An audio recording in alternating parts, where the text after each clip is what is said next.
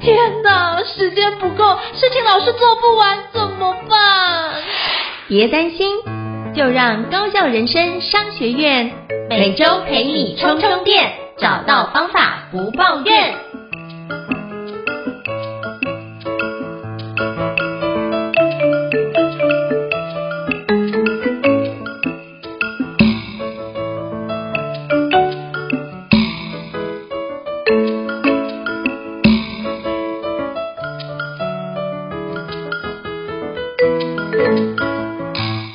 大家好，我是赵胤丞，欢迎大家来到高效人生商学院 Podcast 的职人访谈节目。那我不知道各位在过往当中有没有听过像是伤心酒店、再会啦、新马也波也那样这些脍炙人口的金曲呢？那我们今天我要跟各位介绍这位金曲歌王是谁，那就是施文斌老师哦。那施文斌老师在他的音乐人生已经有三十年的一个经验。那这三十年的过程当中，热情从未衰退哦。最近又发行了一个最新的专辑，叫《有睡乌黑》。那今天非常荣幸能够邀请到金曲歌王苏文斌老师来莅临我们高校人生商学院来跟我们分享他的最新专辑。那我们欢迎文斌老师。Hello，文斌老师你好。Hello，胤丞你好，各位听众朋友们大家好，是非常开心。我、哦、今天是一个就是呃歌迷跟偶像的见面会，那今天非常荣幸能够邀请到老师哦，对，那是不是可以邀请就是文斌老师跟听众简单做一下自我介绍，让大家可以多听听老师的声音，跟有老师讲出来您的一个过往的资历，我相信会比我介绍的更加的生动完整。OK，呃呃，如果以这个演艺演艺事业来说的话，我今年是我入行第三十周年啊。那也就是说，在三十年前，刚刚胤丞介绍的《伤心酒店》啊，就是一九九三年元月份二姐将会发行的专辑。当时我跟她合唱，在她的专辑里面。同年的九月份啊，我推出了我个人的首张台语专辑，叫做《矮路青青路饼》。嗯，二一九九三到二零二三，刚好是这三十年啊，不是三十年来。那三十年来呢，我刚好做了三十张的专辑，然后出了三十张的专辑，然后同时也是我个人成立工作室以来的第十五张专辑。那当然这三十年来啊，这个由于呢，我这个这一辈子就是两个兴趣哦，一个是游戏，然后一个是音乐。那我很幸运的在这个这两个这两个我热爱的事事事物上面呢，我都有一点点小小的成绩。然后呢，到目前为止都还能够靠这两件事情能够养家活口啊，那这个感觉到非常的感恩，也感觉非常的幸运。那这个过程当中呢，这个所这个成就的部分呢，这个大如果有兴趣的朋友可以 Google 一下啦。那我简单的讲，就是呃最早的一个奖是。一九九五年，当时金曲龙虎榜嗯有一个节目，嗯、金曲龙虎榜年度的冠军啊，就是再会啦，新马波尼娜。那后来隔年，一九九六年是金钟奖的第三十届的最佳外资节目奖。嗯，然后这个节目当时我们的共同的主持人还有一个，现在也是在做 YouTuber 啊，就是。孙德荣啊，大孙哥啊，孙总来了。然后呢，呃，这个一九九再来再来就是一呃一九九六年的是三十届的呃金钟奖，再来是二零零六年的游戏之星啊，Game Star。那我做的一个游戏配乐得到了最佳配乐音效奖。然后二零零七就是第十八届的金曲奖啊，最佳台语男演唱人。大概是这样，嗯，哇，非常感谢，就是文斌老师跟我们分享，就是过往的丰功伟业。因为我就真的为什么会请老师介绍呢？是因为我有真的有去认真的做功课，那包含老师这次这张专辑我都认真听啊，包含我就把过去几张专辑我都很仔细听。那我也去 Wikipedia 找了老师的资料，那个真的是太多了，我真的不知道怎么去介绍老师的一个丰功伟业，所以就是来邀请老师跟我们分享一下，让大家可以知道就是。非常非常厉害啊！对，这是我非常佩服老师。通常丰功伟业都是那种伟政治政治伟人才会有丰功伟业的，我们不敢不敢当不敢当。对，不不，老师老师谦虚了。那我也想请教老师，因为其实老师刚刚也提到，就是最新的专辑《五黑》这张是老师的第三十周年的第三十张专辑。对，那是不是可以邀请老师跟我们分享一下创造这张创作这张最新专辑《五黑》的一些？契机是什么？是不是可以邀请老师跟我们分享一下？OK，好，那主要的状况还是来自于疫情哈。那在这个，在这个，我记得很印象很深刻的就是，呃，二零二零年那一年，我我我我在过去我一直都是。都是自己大概差不多都是年底发片，那但是呢，一直年底发片碰到一个状况，就是会有跨年的问题，然后宣传其实并不是没有那么容易做，我们会碰到一个跨年，然后又碰到一个农历过年，所以呢，其实做宣传比较难做一点。啊。嗯、那那一直以来都是很规律的，在每年的十二月发出新专辑，然后二零二零一九年那一年，我就也不知道为什么，就想说 delay 一下，晚一点点。啊，就不要那么，不要那么，不要再再赶在年底发，嗯哼，结果呢就刚好碰到了疫情，二零二零年的元月份疫情来，然后结果这张专辑呢就卡在那边，差一点发不了。哦，我上一张专辑是二零二零年的台湾音乐地理杂志，嗯，然后一直到疫情稍微趋缓一点点的时候，赶快把它发掉，啊，所以呢，在二零二零年疫情刚开始的时候。我推出了那那张专辑，就是《台湾音乐地理杂志》。对，台湾音乐地理杂志。那它是我们我们一路以来这这么多年创作以来的一个比较属于呃台湾的地方的一些一些一些描描写的，把它我们到到台湾的各个地方去，然后把它变成歌啊，变成音乐。那发完了这张专辑之后，碰到了疫情，然后一直到隔年，我们大家都在隔离。那这三十年来，我跟一个非常非常重要的呃台湾的作词呃这个作词家啊武雄老师，吴雄老师，我我们合作了二十五年，那一直到现在到这一张，我们都还是持续的在合作，所以呢。疫情期间呢，在二零二一年的时候，我记得很清楚，那个时候发完了台湾音乐地理杂志，然后二零二一年过完农历年，然后我们大家都在隔离，然后有一天武雄老师就突然讯息来了，就讲说，哎，这个阿彬你你有没有发现我们两个人都老了？啊，我说对啊，这个误会啊，我们我们其实都已经误会啊，武雄老师大我两岁了啊，嗯。所以其实，呃，老师讲了一句话，他说这个岁，这个疫情啊，有的时候不不只是疫情啊，应该应该算是我们这一辈子碰到的最严重的瘟疫啊。我记得两千年的时候的 SARS 都还没有那么严重，所以呢，大家都这样子在在都经历这样子的事情。说句说句实在话，我相信大家大家应该都到，可能有的人到现在连那个口罩都已经戴习惯了，所以呢。相对的，其实大家尤其是在隔离的时候，多多少少会感觉上疫情催人老啊。嗯。那一方面也是我跟武雄老师，我们两个人其实年纪也也也也都也都超过半百了。那武雄老师甚至五十都已经六十岁了，那我也快了。那在这样的情况之下，就想说，那不然我们就把新的专辑，我们就以无悔啊、有岁啊、有年纪这样子的一个。这样子的一个主题来当做专辑的主题，然后来去做十首歌的发想。所以二二零二一年我们确定好主题之后，差不多写了一年，差不多也都写完了。但是因为疫情的关系，没有办法制作啊。那就即便是花钱制作了，可能也没有地方可以宣传。那一直等到二零二二年农历年。然后看起来这个疫情似乎这个露出一点曙光啊，然后决定开始动作的时候呢，发现有很多编曲人，有很多音乐的幕后工作人员，然后被隔离在别的国家，哇，然后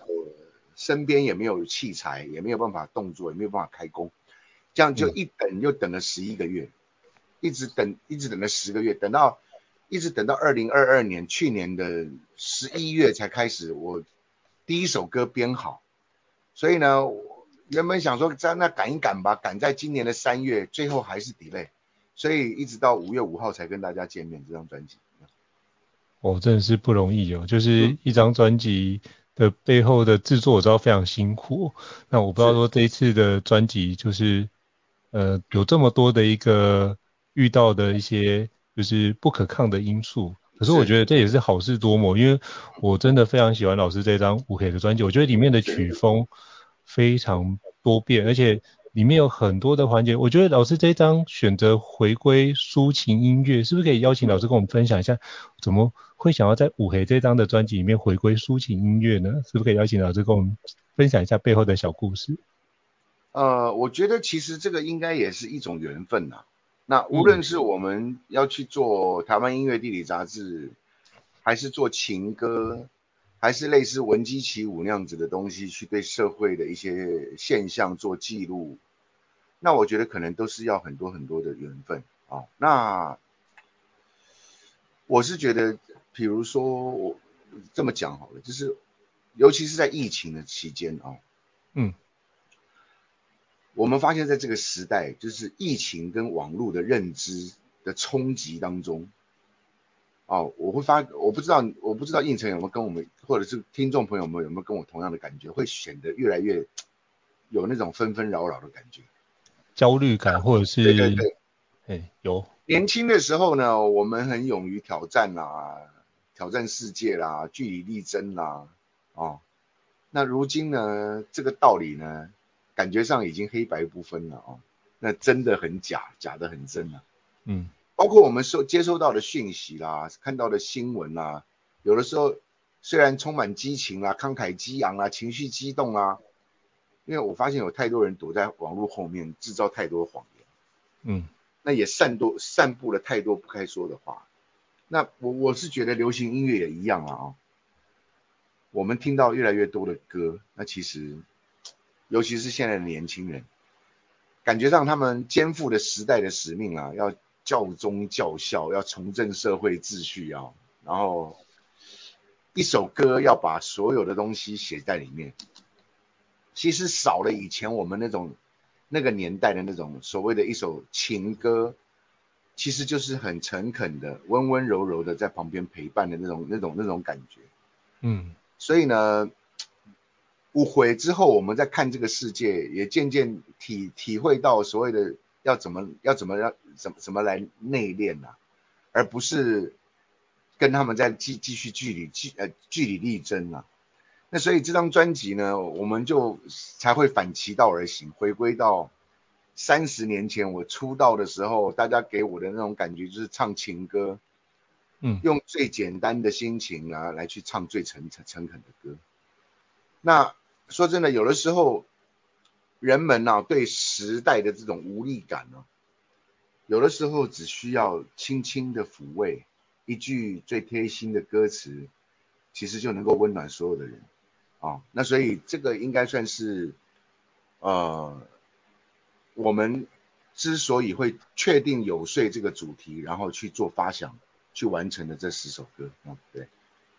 我觉得真的是非常。感谢文斌老师跟我们分享这背后的一个创作的一个思路的理念，我觉得这是一个非常难得的一个经验。老师就当我联想到，就是帮我们在做那个教育训练跟培训，有一个字叫做 nudging，它都叫轻轻一推，就是哎，你可以透过一个轻轻一推，也是一种很好的一个方式，可以让他去学习某些内容。所以我觉得听老师的歌曲就很像这样的一个陪伴感，都是都很强烈。那其实我在里面有一首歌，我。一直觉得，哎，有这种深深的陪伴感，就是那个相车咯，双插入，老师提到的这一段。那我觉得这一段里面就有很多的一些体贴的那种抒情啊，而且是陪伴的一些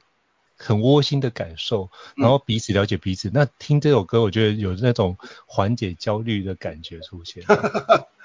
哦。OK 啊、呃，谢谢应承啊，喜欢这一首歌啊。不过我觉得是这样子，就是我们创作人呢，在创作的过程当中，我们已经，我们有我我们在创作的过程当中，我们很享受在当下。那或许我们在创作创作的时候，我们创作这首歌的时候，我们有我们的角度去去记录一下当时的心情。啊，那不见得是，不见得跟大家听到的时候的感受一样，因为呃，毕竟我们都我们是不一样年纪的人，我们的我们的这个成长的过程，我们的家里面的家里面的这个这些啊，跟我们这个这个人生旅途当中的遭遇、个性，然后甚至连听音乐的主观，每个人都不一样，所以当我们一首创作被你们听到之后，有的人的感觉是 A，有的人感觉是 B，哦，那有的人感觉是 C，我觉得都成立，都都是成立的。嗯，那所以呢，我我有的时候我我很我们非常创作人最喜欢听到的就是很多呃听到我们歌的一些歌迷也好，或者是一些听众朋友，他们听完了这个歌以后，他会他会特别的跟你讲说他特别喜欢哪一首歌，因为这首歌让他想到了什么。对，那所以所以搞不好他他所谈的这些事情。未必是我这一辈子有经历过的，嗯，那我都觉得就是说，哎，很很奇妙的感觉。那我觉得香香车咯这一首歌，算是这张专辑里面唯一的一首比较伤感的情歌。那基本上如果有从事流行音乐的朋友，应该就很清楚，那越市场的歌就是就是伤感的情歌，失恋的人要听的。嗯，那这一首歌呢，它也是一个故事，有一个故事，主要还是因为。我成立了，我虽然出道三十年，这是我的第三十张专辑，那但是这个过程当中，我自己成立工作室，开始自己自己投资自己的专辑，做版权，已经做了第十五张了。那这个我我在 YouTube 有两个频道，一个是音乐频道，然后一个是游戏频道。对。那我的音乐频道成立这么多年以来，截至目前为止最高流量的一支 MV 就是《你爱的不是我》，一首。国语歌名的台语歌，对，那这一首歌呢是三百五十几万的点阅，然后你爱的不是我这一首歌的歌词的第一句就是香车咯，一张烧予，歌词的第一第一句话就是双叉路三个字，所以呢，其实如果有听过你爱的不是我这首歌的朋友，就是十多年前那个伤心欲绝、刻骨铭心的年轻人。在多年后又又不经意的走到了那一条双叉路，所以《香车路》这首歌是你爱的不是我这首歌的一个后续作品。哦，非常感谢老师跟我们分享这个过往历程。我发现哦，原来这这是一个前作的再续前缘的感觉。对对对，有点有点像星《星星际大战二部曲》一样。对，所以大家可以把这两首歌一起听哦，我觉得都是一个非常棒的一个环节哦。而且这张专辑我觉得有很多首歌都非常的多元，而且有呼应很多社会的议题哦。包括老师刚刚讲多，就是我们跟网络，哎，网络真真假假，假的越来越真，真的越来越假。那这件事情有，比如说像最近 AI 的工具的来临，包含现在之前有那个 AI 孙燕姿嘛，就是用声音去创作。那其实老师在这张专辑里面也有一首歌是呼应 AI 时代的来临，叫做《嘿是你》，其实就是《Hey Siri》的角度。但是可以邀请老师跟我们分享一下，你当初怎么会想要创作这首歌呢？那因为呃，Siri Siri 这个英文念起来呢，其实就跟台语的 Siri 啊，嘿，这个是有谐音的，对，感觉上就是有谐音的。所以呢，这首歌就是 Hey Siri，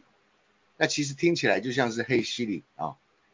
那主要我其实前面有特别介绍了这这一张无悔这张专辑呢，主要就是疫情期间，嗯，然后大家决定的一个主题，所以呢里面的很多歌呢都是疫情期间大家在隔离的情况之下去完成的，所以我跟武雄呢，我们武雄老师，我们两个我们两个中年大叔呢，在隔离的在疫情期间呢，无聊到可以跟 Siri 聊天，所以呢。就是当然了，当然就是我们最后把它写成了一首很有趣的一首情歌，嗯、啊，帮 Siri 写了一首情歌。那当然这个过程里面，我们我们其实是用了一些用了一些好笑的一些互动啊。那只是但是呢，我觉得就是说现在这个时代呢，尤其是无悔的人，像我们这个年纪，像我的年纪啊，我的年纪在在我大学毕业的时候，电脑还没有普及，电脑是近二十年来才普及的。所以呢，其实这个。电脑普及的时候，我已经三十几岁了。那所以在这样的情况之下呢，我完完全全都是因为我自己爱玩游戏，所以就一步一步学过来。那所以从以前从开始有 PC，一直到啊、开始有网络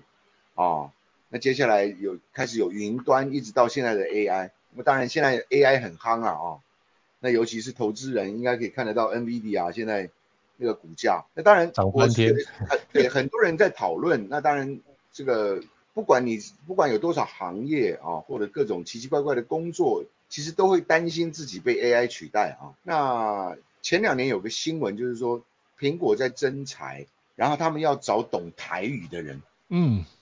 像这样的解释来讲，一般的理解就是要可能我的我的我的理解就是 Siri 可能要加台语啊啊。对。那苹果呢，它当时也曾试出一段台语翻译的影片。那这些其实都是科技带给人们的方便了。那当然，对我们来讲也是一种新的冲击啊。那不无论你写论文啦、写企划案啦、写文案啦，甚至写歌词啦，啊，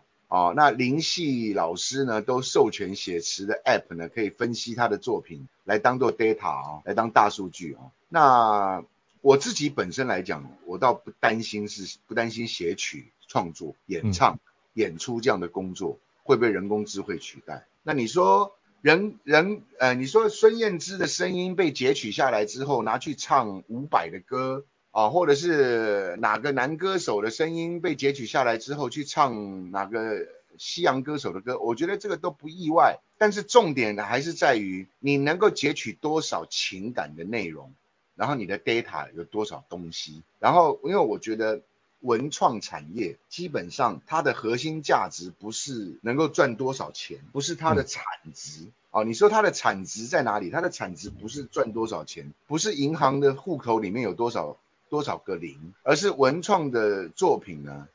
它今天它的真正的核心是感动，所以呢。AI 或许可以帮助人们可以解决很多、分担很多事情，但是当一一个真的孙燕姿的歌声，然后来去唱一个他从你大家没有听过的，呃，或者是一个其他歌手的歌，你会有感动吗？我觉得这个东西见仁见智啊。嗯。但是我觉得至少以目前的科技来讲，虽然可以做得到，但是我觉得还有很长的路要走啊，还有很长的路要走，就像是游戏也是一样。如果说听众朋友们曾经喜是你也是游戏玩家啊，无论你是不是游戏玩家，我都推荐你去看一部电影。那个史蒂芬史蒂博在多年前拍的一部电影叫《一级玩家》。嗯，一级玩家。啊、呃，这个这个电影呢，就是在谈论一个游戏游戏产业最后到极致的时候是怎么玩。那我也希望我有生之年能够玩到这样的游戏，结合了 VR、XR、AR。然后最后变成身临其境的那种感觉，这个就是游戏产业最后的目标了啊。嗯，当然未来有没有其他目标不知道，但是至少以当前的目标看到是这样。所以讲再讲回来这个 Siri 的东西啊，就是我我其实真的不担心啊，我真的不担心，就是说 AI 有可能帮我写帮我写曲啊，帮我写词，甚至帮我唱，我觉得不太可能啊。以目前来讲，也就是说。简单的讲，如果你担心那个 Siri 会取代你的工作的话，或取代你的、你、你的、你的一些、你、你、你的取代你的工作，让你没薪水，哦，你我觉得大可不必。不信你就你就拿着手机对他讲，嘿 Siri，讲两讲两句台语来听话麦？结果 Siri 就回答你，你讲台语我你讲台语我听我听不啊，所以看起来不但不担心啊，所以我们还因此还写了这个歌。不过就就是如同我刚刚讲的。未来，哦，很多事情说不定的。我们科技日新月异，哦，但是我相信越来会有越来越多的老人家都是在 AI 来负责照顾跟陪伴。AI 或许可以协助所有的长照业者，甚至是照顾病人或怎么样啊，甚至是陪陪着老人家聊天、泡茶、下棋、读报纸啊。所以我觉得科技是非常好的啊，人要懂得跟科技共处。是，非常感谢老师跟我们分享，就是对于 AI 的一些看法，跟就是不受 AI 影响，而且透过 AI 的一个角度来创造出嗯一首作品，我觉得这是很棒。然后文创的作品重点产值不是金额，是那份感动。所以我会把这样的内容，或者是只要听老师的歌都有这样感动可以传递下去。因为其实包含老师刚刚在讲到就是电音这一个，或者是那个游戏啊，其实老师这次也有做一首歌叫做。叫我老师，老师，对。对，那其实也有就是老师实况台的一个相关的一个说明，是不是可以邀请老师跟我们介绍一下？好，那疫情期间，呃，尤其是歌手这个行业是完全停摆，嗯，然后完全没有收入的，嗯，那那这个对我来讲的话也是一样，我面对以相同的问题，没有活动，不能群聚，嗯，那很多演唱活动因为疫情都喊卡。所以呢，完这两这两年这两年多来，其实我没有我我靠歌唱的收入寥寥可数。那还好，我自己有另外一个兴趣就是 游戏。我游戏经历到现现今年已经游戏经历四十八年了。我从小学五年级开始玩到现在。嗯、这个我的第一台电视游乐器还是黑白的，黑白那个当时家里面的电视机还是黑白电视机，Atari 的第一代啊，大家可以 Google 一下。我其实做我做游戏实况，固定做游戏实况已经做了差不多七八年、八九年。那刚好碰到疫情没有歌唱，我就变成一个，我就变成一个全职的实况组，每天固定开台，三百六十五天没有没有休息，太厉害了。哦，那。这个过程当中呢，也也很感谢啦，很多游戏厂商啊，啊，他们也给我很多机会啊，然后让我有很多工商可以接。那这个过程当中，其实我也认识了这个产业里面的很多其他实况啊，比如说丁特啦、Toys 啦、啊小许啦、馆长啦、啊，有很多很多的实况组，比如说文老爹等等等。跟我比较投缘的就是百姓。啊，就平民百姓。那百姓呢？因为刚刚讲过了，我们我们这个年代的人，连大学毕业的时候都还没有电脑，所以 OBS 的设定啦，有很多实况里面的一些界面啦，然后一些设定啦，我们不懂不会，那我就我就我就请教百姓，百姓帮我蛮多忙的。那有几次刚好就是游戏的工商，然后邀请我去百姓台，在他的频道，然后合体，然后一起来做游戏的 promo。然后去做了好几次，然后呢，我们创下了百姓开台以来人数最高的，就是同时在线上看我们的有一万一千多人。那当时我其实就对着他的听对对着他的粉丝讲过一句话，我就说啊，未来如果有解封的，未来如果有机会的话，我会帮百姓写一个歌，因为百姓他也也他自己也很喜欢音乐，然后他自己也曾经写过歌。所以就完成了这一首叫我老师，这样对，大概是这个意思。我觉得这是难得的缘分，因为包含老师有两个 YouTube 频道，一个是施文斌电音本铺，另外一个是老师施文斌的施乐园，那就是电竞的，就是在在老师施文斌的施施乐园那边。那我发现里面的影片都非常多，就是一千多支，我觉得这种日更才有办法达到这样的数量，不然是没办法的。对对对，我而且我里面其实上传的。精华影片倒没有那么多，嗯，我几乎全部都是实况，对，对对对，我全部都是实况。我一开始的 YouTube 的这个实况台的名字没有那么复杂，叫做老师实况台，没有施文斌，嗯、因为我就想做一个区隔，对，把这个音乐人的施文斌跟游戏的施文斌做一做一个区隔，所以我就不要不写我的名字，结果那不写我的名字，就常常会碰到一些好笑的事情。怎么说？有一些有一些观众进来看我打电动，看一看看看看，然后突然在聊聊天室里面讲说，哎，这个也这个实况组长得很像施文斌，然后然后我就跟他开玩笑，我说对对对，那我说我我我是施文斌的哥哥啊，那个施文斌唱歌是我教他唱的，对，那后来我就想说啊，还是把他还是把我的名字放放进去好了，嗯，但因为演算法的关系，所以有的时候歌迷在我的音乐频道听我的听我的音乐。嗯然后他看到了旁边演算法，我正在开台，那他就会点进来跟我互动，这样对。所以我的台里面呢，跟一般的实况台比较，观众的成员比较不一样，就是我有很多歌迷在里面，这样对。我觉得这很棒，就是包含导师的那个电音本铺，应该也有很多。就是游戏组在里面，所以这是一个交叉，对，我觉得应该都会产生一些互动的状态，也是一个蛮棒的。因为我觉得老师能够把音乐跟就是电竞游戏这两个结合在一起，就是一般人不会想到，哎，就是老师的兴趣这么的广泛，而且都做得这么好。对啦，因为我我其实并不是把他们做结合，是因为我这一辈子就是这两个兴趣，嗯，对，因为我是我是独子，然后又是遗父子，那从小我成长的过程当中又是隔代教养。哦，我的姑婆带我的带我大带我长大，那妈妈呢要出去外面工作，虽然住在一起，那、嗯、但是呢能够见到她大概只有周末假日。那一个寂寞的小孩，成长的过程当中能够玩什么啊？除了玩乐器就是玩游戏啊，对啊，对，所以这个是我的成长过程。那成长过程当中唯唯一能够陪伴我的就是这两件东西，所以这两件事情我很感激啊，对。这两件事情现在都能够靠他赚一点钱，对，也很棒。我觉得这是对于，也是一种救赎。那我会觉得老师把这转换成变成是一种新的乐趣，跟我觉得人生最大的一个丰盛的状态，就是能够用自己的乐趣，然后养活自己，养活家人。我觉得这是很棒的一个过程。那有一首歌我一直想要跟老师请教，因为那首歌我听的时候刚好家人在旁边，我们听到那首歌一直掉眼泪，因为这段时间也会有，因为专辑的歌吗？对，新专辑的歌，哎、就是皱纹那首歌。哦哦，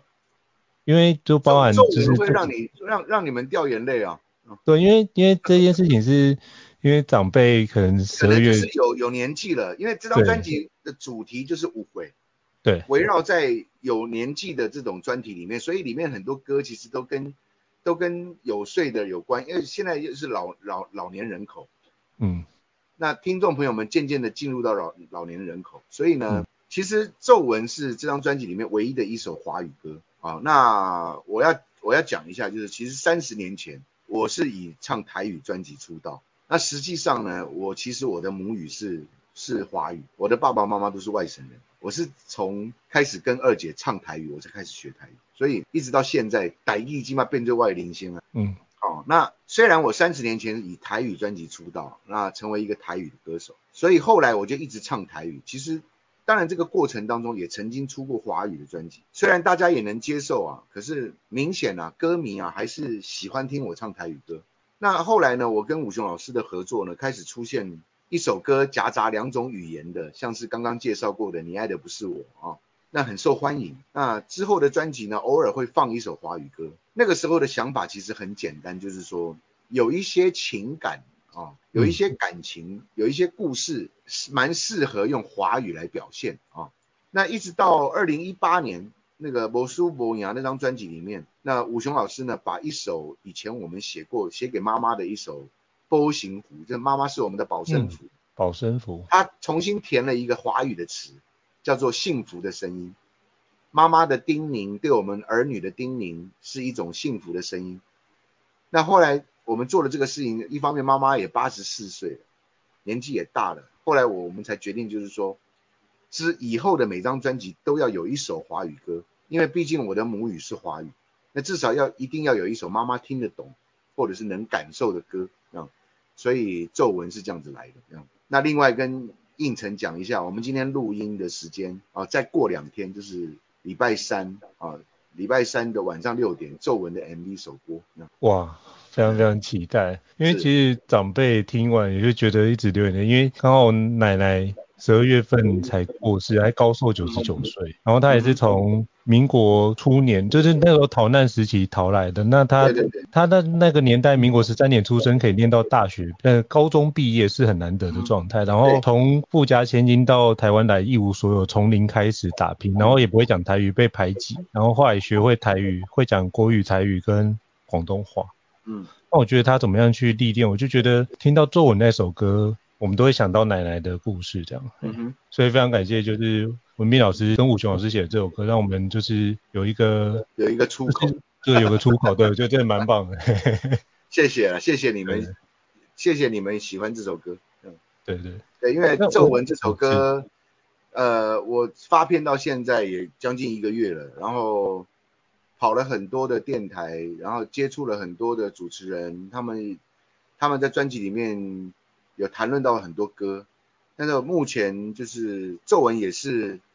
皱纹这首歌也是大家大家大家会会提到的歌。就是有有感觉的歌，这样对。是，很感谢老师跟我们分享这作文背后的故事哦。希望大家在首播的时候都可以把这首歌就是听一听。如果这首歌听完之后会让你有些想法，那就是多做出一些行动，多多的去陪长辈吃个饭啊，打个电话问候一下，我觉得都是一个很棒的开始啊。是是是是是。那我也想请教文斌老师，其实在这三十年的音乐生涯当中啊，像有没有什么想要你想要留给下一代的一些故事？我觉得下留。留给下一代的，呃，我觉得这些对我来讲，可能我们是做，我们是音乐人，嗯，那我们一直在努力的在做这些，做这些创作，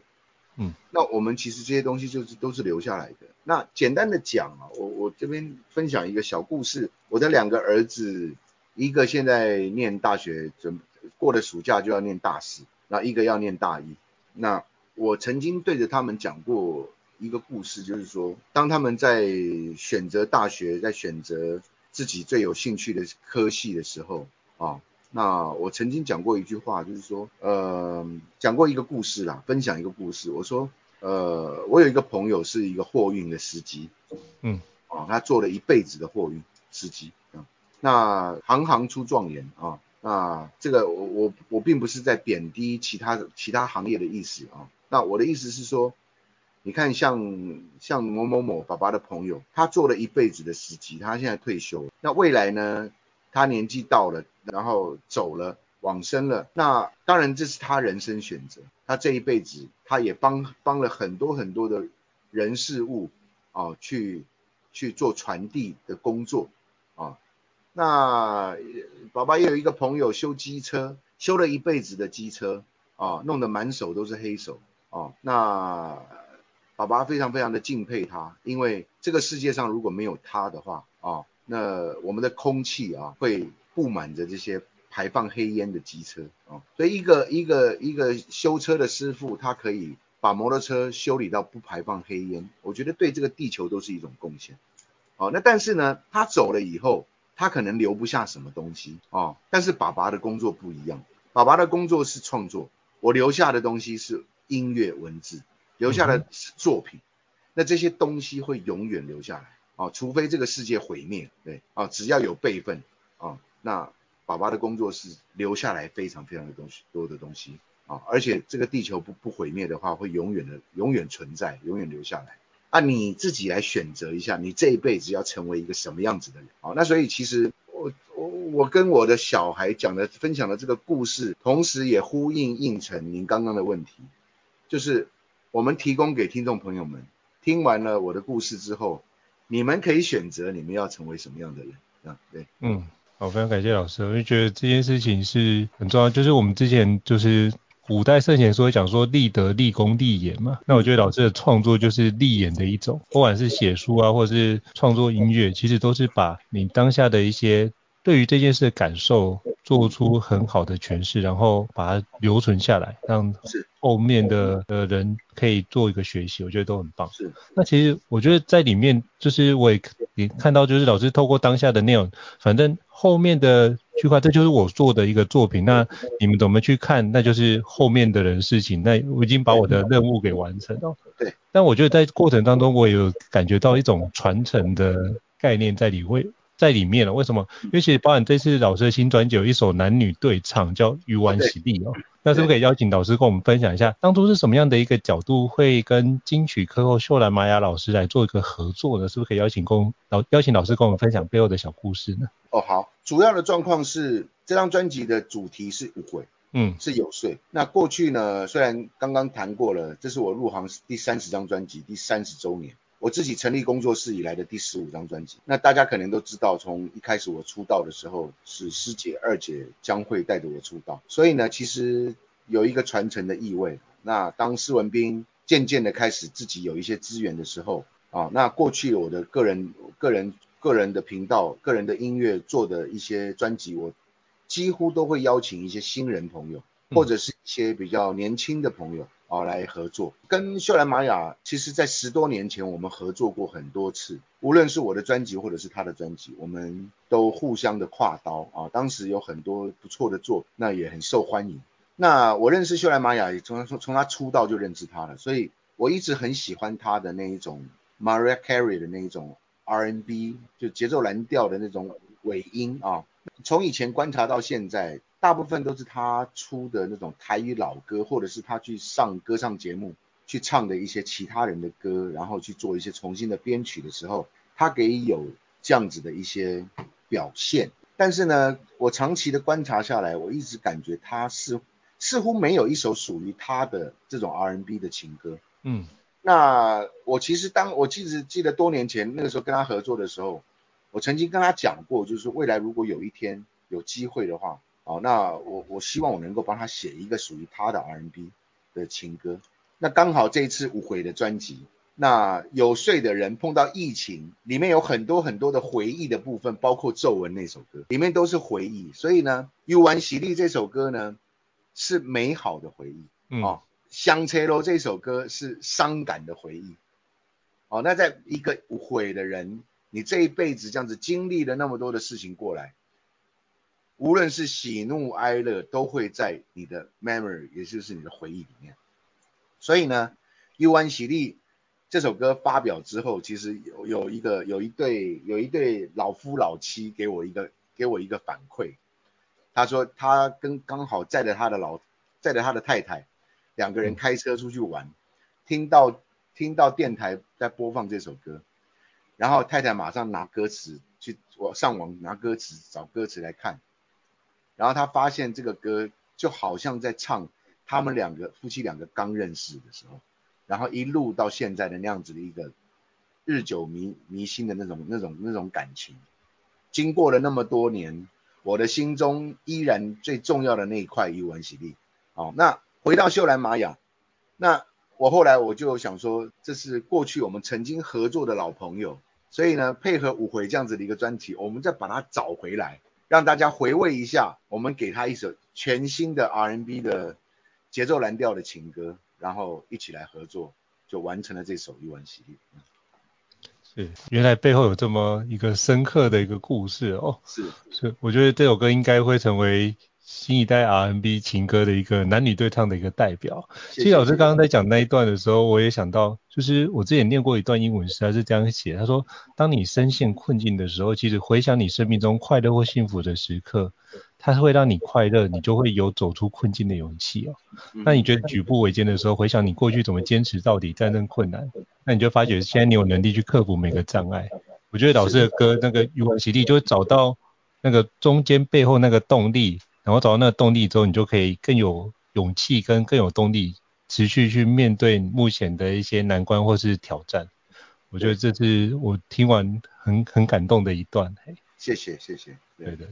那我也想请教老师哦，就是那你怎么看待就是现在的流行音乐文化跟网络文化？因为跟过去就是这三十年应该变化非常大，是不是可以邀请老师跟我们分享一下？嗯，其实我觉得。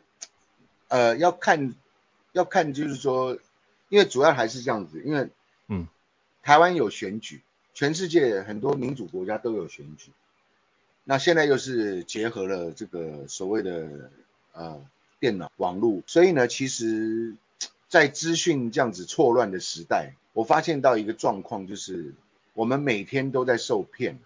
哦，我讲受骗的也包括诈骗集团，嗯。嗯那今天这个新闻啦、啊，明天就被吐槽啦，哦，那讲说今天刘文正死掉啦，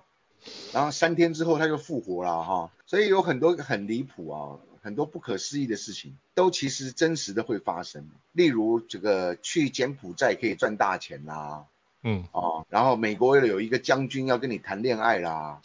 然后郭台铭郭董买了哪一只股票赚了多少亿啦，哦。那如果你去阻止他呢，他还会生气，说骂你说你这个你这个人没见识啊啊、哦！那包括最近还包括很多为了选举而产生的这种政治攻防啊，假消息啊，几乎已经算是攻占到全世界了。那网络发明呢，本来是为了促进人类的沟通，结果很讽刺的诈那个诈骗的效果好像比较好啊。嗯，我们辛辛苦苦工作啊，赚不了几个钱呐、啊，哦。结果诈骗的呢，动不动就是千千万万亿来亿去啊，哦，所以其实现在呢，